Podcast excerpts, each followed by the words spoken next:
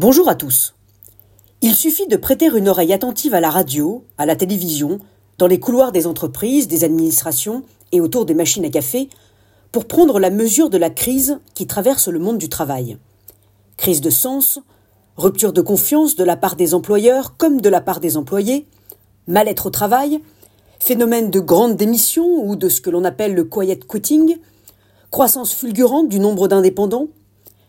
À cette crise s'ajoute une remise en question des parcours linéaires, du management, des modèles organisationnels, des lieux et des temps. Le monde du travail connaît de nombreux bouleversements depuis plusieurs années qui se sont accélérés à l'aune de la crise sanitaire. Et s'il fallait tout changer? Et s'il fallait radicalement repenser l'organisation du travail telle qu'elle existe aujourd'hui au sein des collectifs de travail, qu'il s'agisse de l'entreprise ou de l'administration? Quelles nouvelles approches conviendra-t-il de mettre en œuvre?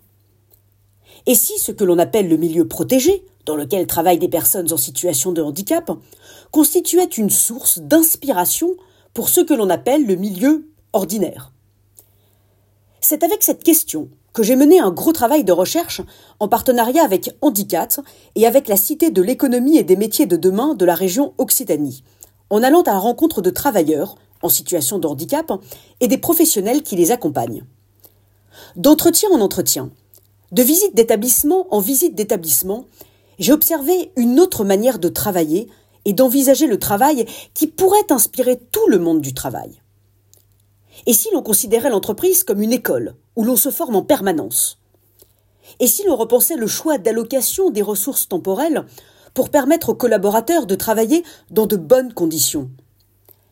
Et si l'on imaginait un modèle managérial sur mesure, permettant un plus grand respect de chacun et une meilleure solidarité entre tous. Comment repenser l'organisation du travail pour faire en sorte que chacun ait une plus grande autonomie?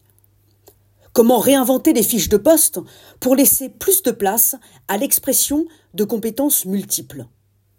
C'est tout cela que j'ai creusé, que j'ai exploré dans ce travail de recherche qui est à retrouver sur le site internet de la Fondation Jean Jaurès. En tout cas, un nouveau contrat social est à construire.